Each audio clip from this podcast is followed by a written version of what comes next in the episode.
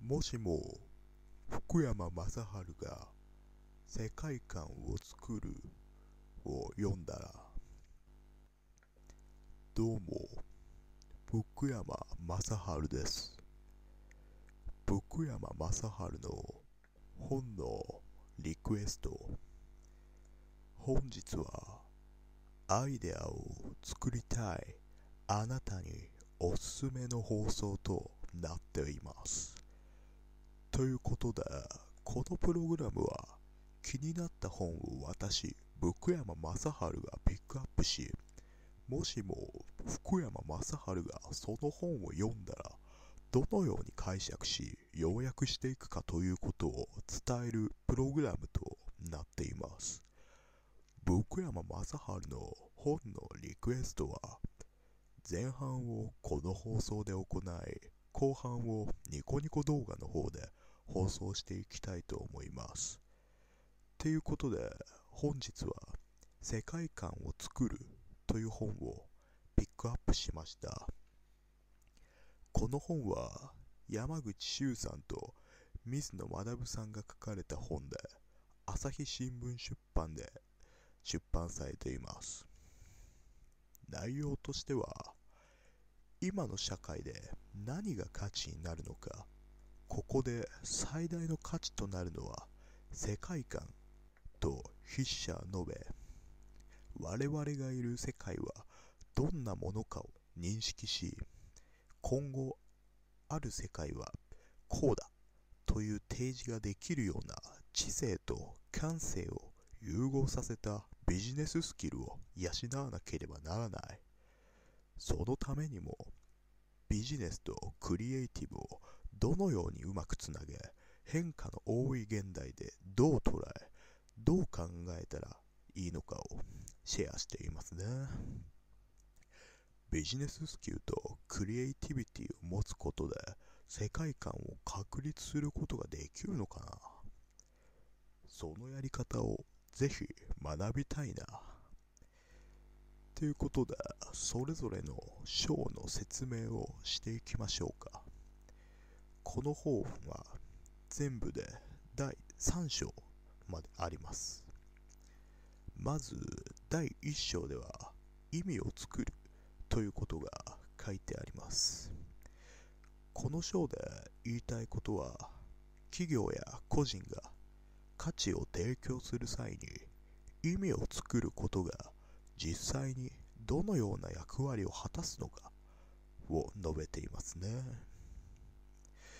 解釈としては現代において企業や個人が提供する価値が複雑化しておりこれは価値というものが社会の在り方によって変わっていくことから当然の流れであると。また利便性を売る商品やサービスが過剰化している今だからこそ不便なものの価値が高まっているなどと役に立つという価値よりも意味がある価値がレアになるようなゲームチェンジが今起きていると。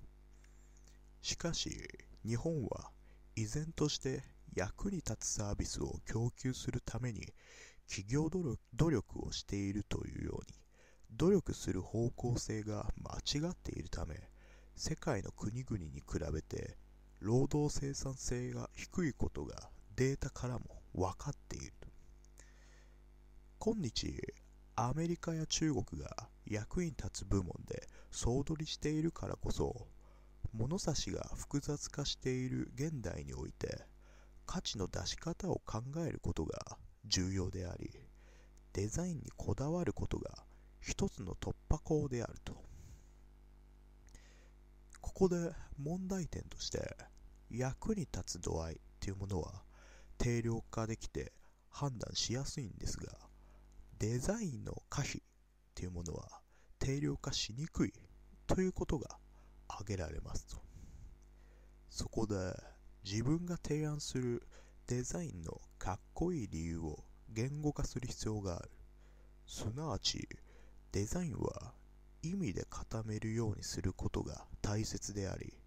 ここでデザインに関して自分で良し悪しの判断ができない日本人は美の競争優位性において劣っていると。述べてますね。これ具体的に言いますと自動販売機で売っているペットボトルのお茶よりも、ね、救出で作ったお茶の方が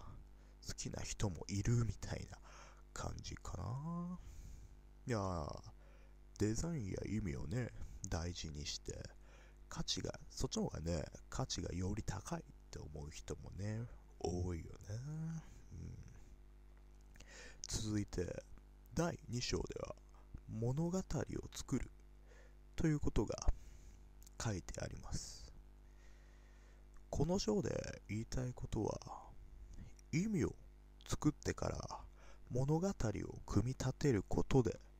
サービスを売るものや売り方を洗練することができるということを述べてますね。解釈としては意味を押し出す商品を打ち出す際はロジカルではなくストーリーで相手の共感を引き出すことが大切でありメリットや性能を押し出すのではなく世界観や意味を伝える方にシフトするべきであると。現代は説得の時代から共感の時代となっており関連性を強調させて購買者の意識を引きつけるためにも世界観の作り方にはこだわる必要があると。世界観には完璧に構築していくやり方とあえて外すことでおしゃれにしていくやり方があったりするため賛否両論は必然であり誰からも否定されないデザインというものは面白みがないと、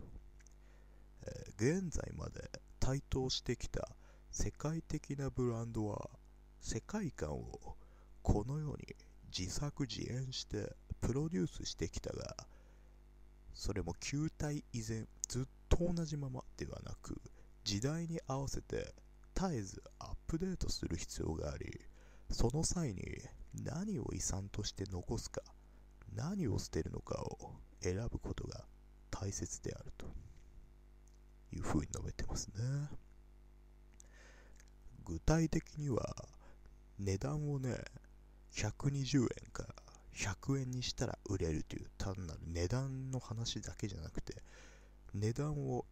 なぜ100円にしたかっていうような100円に決めたストーリーや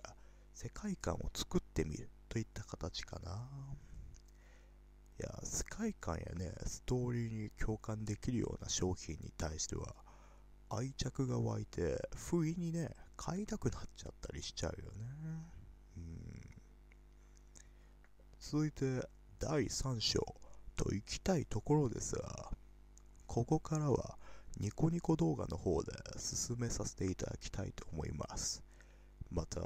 どのように私、ブック山正治がそれぞれの本を解釈し、要約したかを全て書き起こしたメモだけを見たい場合は、このプログラムの説明欄ページにあるノートの URL からご参照ください。URL から途中までのメモは全員読むことができますが、もし購読してくだされば、メモ全文をご覧にいただくことができます。このプログラムを聞いた後に、この本を読みたい。本を読みながらまた自分なりに復習するときに参考にしたい。と思う際に非常におすすめです。ぜひ、メモの購読の方をよろしくお願いいたします。また、ニコニコ動画では、この続きからと私、ブック山雅治がこの本を読んで感じたことを述べていきます。また、ニコニコ動画版では、メモを購読していただかなくても、概要欄の方でメモを参照することができるので、非常にお得となっています。では、こちらの放送は以上にいたします。続きは概要欄の方からどうぞ。ありがとうございました。